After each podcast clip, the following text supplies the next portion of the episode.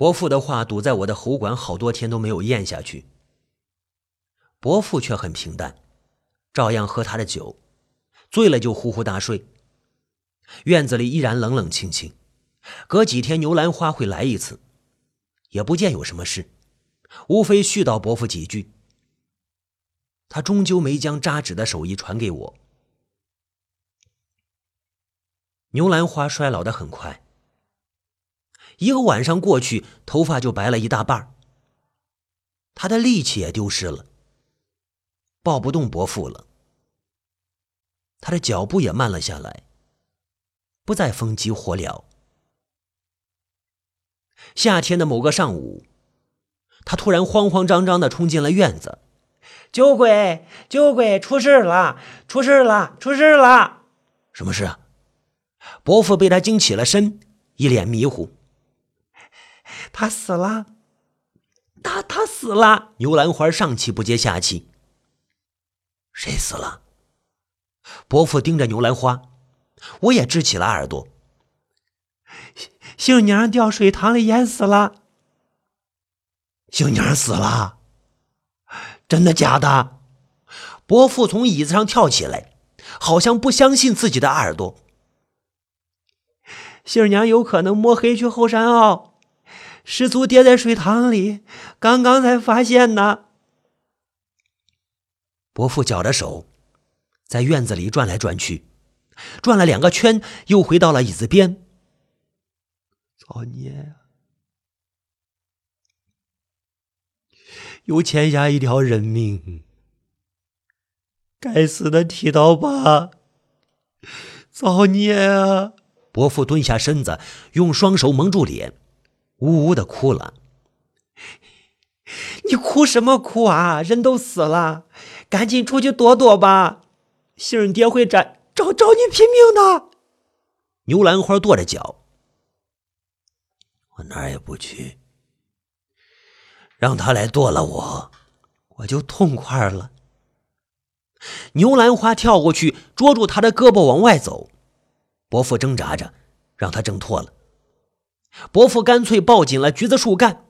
牛兰花拽了他几次，他就是不放手。你这个倔老头你你是死是活关我屁事儿！牛兰花赌气走了。伯父肃然坐在椅子上，一动不动。院子里静悄悄的，让阳光照得无比辉煌。一个小时过去了。不见什么动静，又一个小时过去了。伯父拿眼睛盯着入口处，通道口空荡荡的，什么也没有，连风都没有刮进院子。伯父终于坐不住了，站起来朝院子外面走去，临到通道口又折了回来。几个反复之后，他重新回到了橘子树下。球球，你去看看。他眼巴巴的看着我，我一眼走出了院子。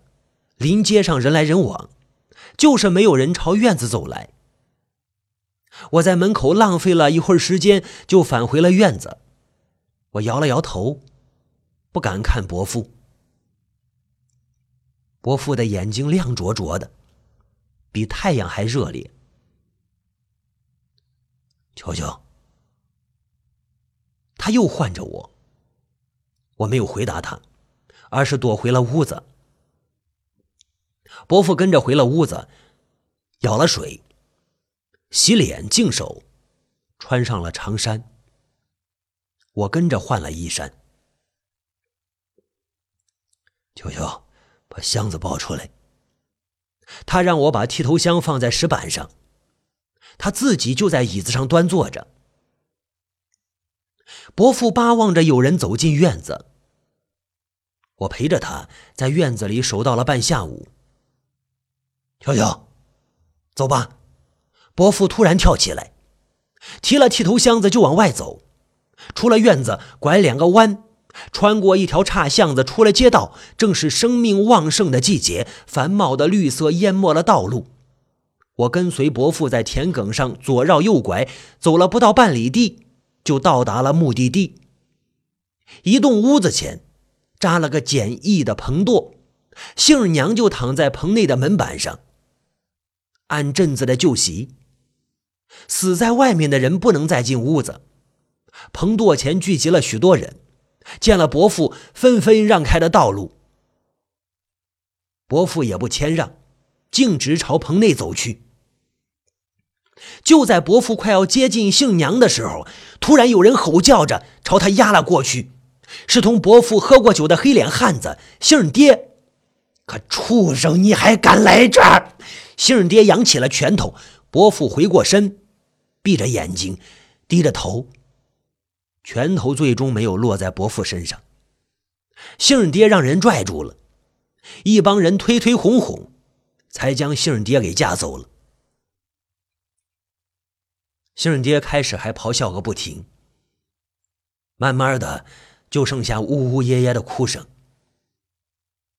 我让人端了水，拿了毛巾过来，我从供桌上拿起了几根香火，正要燃着，伯父却将我阻住了。求求，让我来吧。伯父将香火抢了过去，他的眼眶里满是乞求。伯父点燃了香火，做了三个揖，又跪在地上磕了三个响头，爬起身又做了个揖，将香火插在香炉里。这是镇上祭祀死者最常用的礼节。之后，伯父给杏儿娘剪了头发，修了脸，给她挽上了一个髻。伯父做这一切的时候，周围安安静静的，谁也没有干扰他。这是我见过的最漂亮的手艺活，特别是套在杏儿娘头上的发髻，还有那个发簪。那个银子做的半球体，在有些幽暗的棚垛内，泛着幽幽的银光。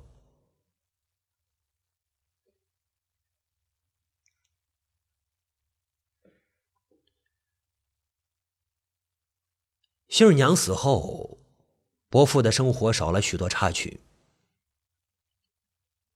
牛兰花再不会因为杏娘的事慌慌张张跑进院子。院子里的时光慢得泛不起任何涟漪。一年过去了，清明节，我跟随伯父去后山坳，给剃刀把上坟。坟上的草黄了一遍，又绿了一遍。除了草，添了土，掏了坟沟，插了花，烧了纸钱，放了鞭炮。我照例给剃刀爸磕几个响头，伯父却捉住了我的胳膊，不让我下跪。他不是你哥，他就是个厉鬼，埋到土里了还在祸害人。伯父的嗓音从牙缝里蹦出来，沙哑中带着粗粝。你不是我儿子，别指望我再来给你上坟了。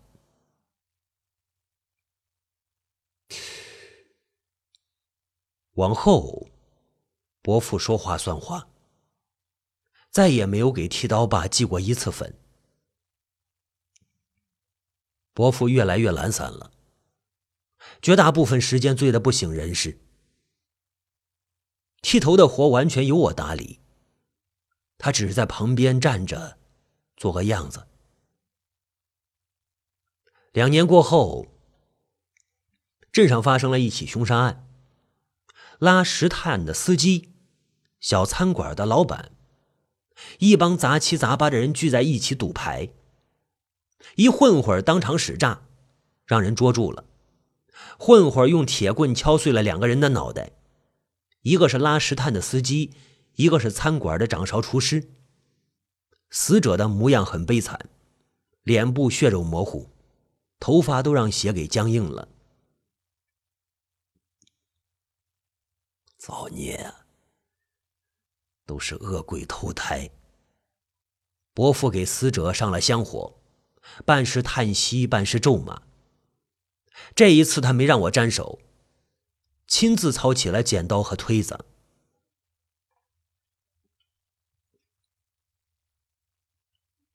那个混混砸死人之后，在外面东躲西藏了大半年。大年三十前回家里，让镇派出所给抓着了。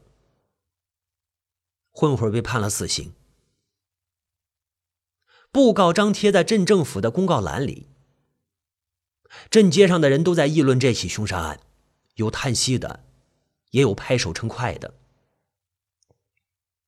有人扯到了若干年前那起强奸杀人案。剃刀把子就挨了枪子儿。杀人偿命，欠债还钱，谁也躲不过。他们猜测混混会不会被押到镇上来枪毙？如果押到镇上来，那该多好啊！到时候去看枪毙人，哐啪！有人拿手在别人脑袋上比划。伯父却沉静的很。洗了长衫，将剪刀、推子都擦拭干净了，上了油，收进了剃头箱。做完这些，他就坐在橘子树下，喝着酒，享受阴凉。坐了几天，伯父就坐不住了，老是往镇街上跑。我以为他去了牛兰花的店里。后来才发现，他去了上街头。那个混混的家就在上街头。伯父在混混家门口转悠了好多天，有几次还见着他朝门里张望呢，终究没有走进去。每次回到院子，伯父必定将自己喝得酩酊大醉，好像死去一样躺在椅子上。他的神情让我感觉有一种彻骨的恐惧。我想离开院子，可又不知上哪儿去。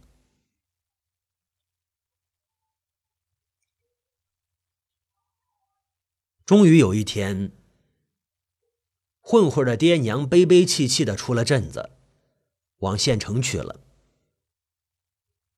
一向不喜欢散步的伯父拉着我。在镇子前的石桥上坐了一天，那儿视野开阔，老远就能看见汽车飙过来。待到第二天下午，混混的爹娘才返回镇上，他们老远下了汽车，相互搀扶着，云朵一样慢慢的飘了过来。他们在桥头跟我们遭遇了，男人怀里抱着一只石头盒子。伯父死死盯着那只惨白的盒子，嘴巴动了动，像是要说什么，又没说出嘴。他仅仅做了个说话的动作，女人却在这时候哇的一声嚎了起来：“舅舅，先回吧，伯父再坐一会儿。”伯父挥挥手，让我离开他。伯父的嘴唇还动了动，我没听清楚他说什么。他的声音让女人的哀嚎压住了。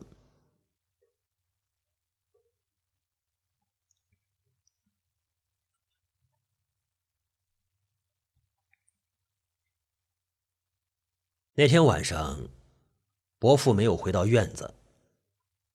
一辆拉石炭的车子。将他送离了人世。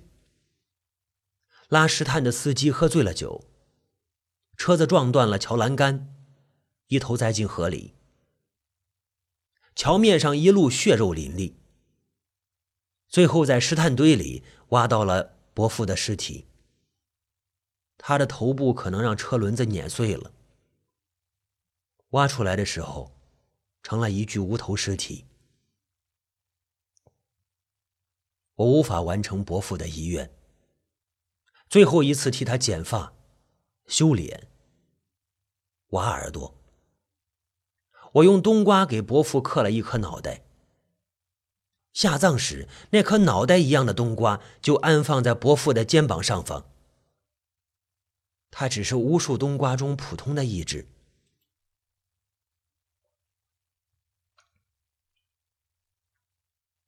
关于伯父的事，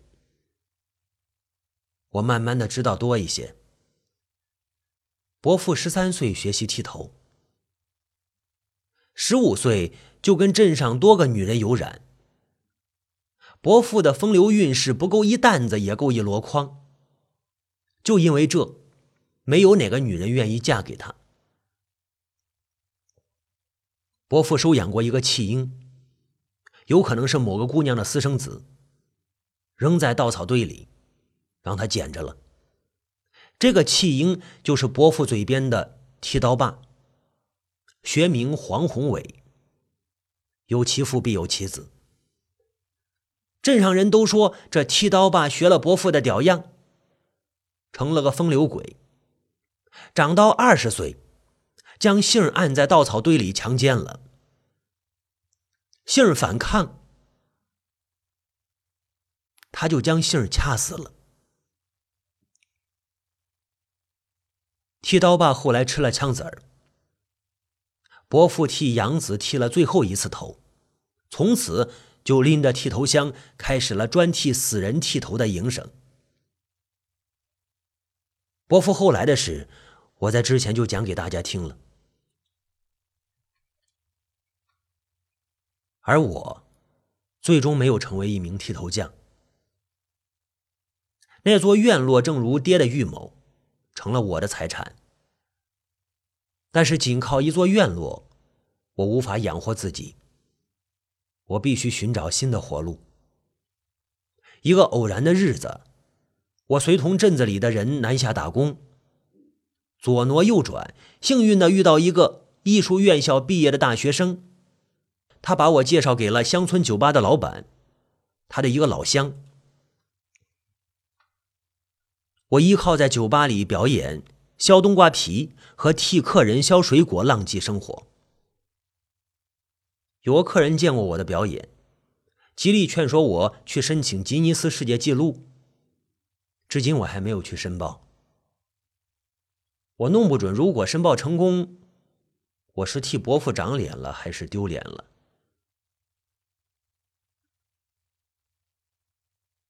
我保留了一项习惯：每次表演完成之后，都会将剃刀擦拭干净，抹上油。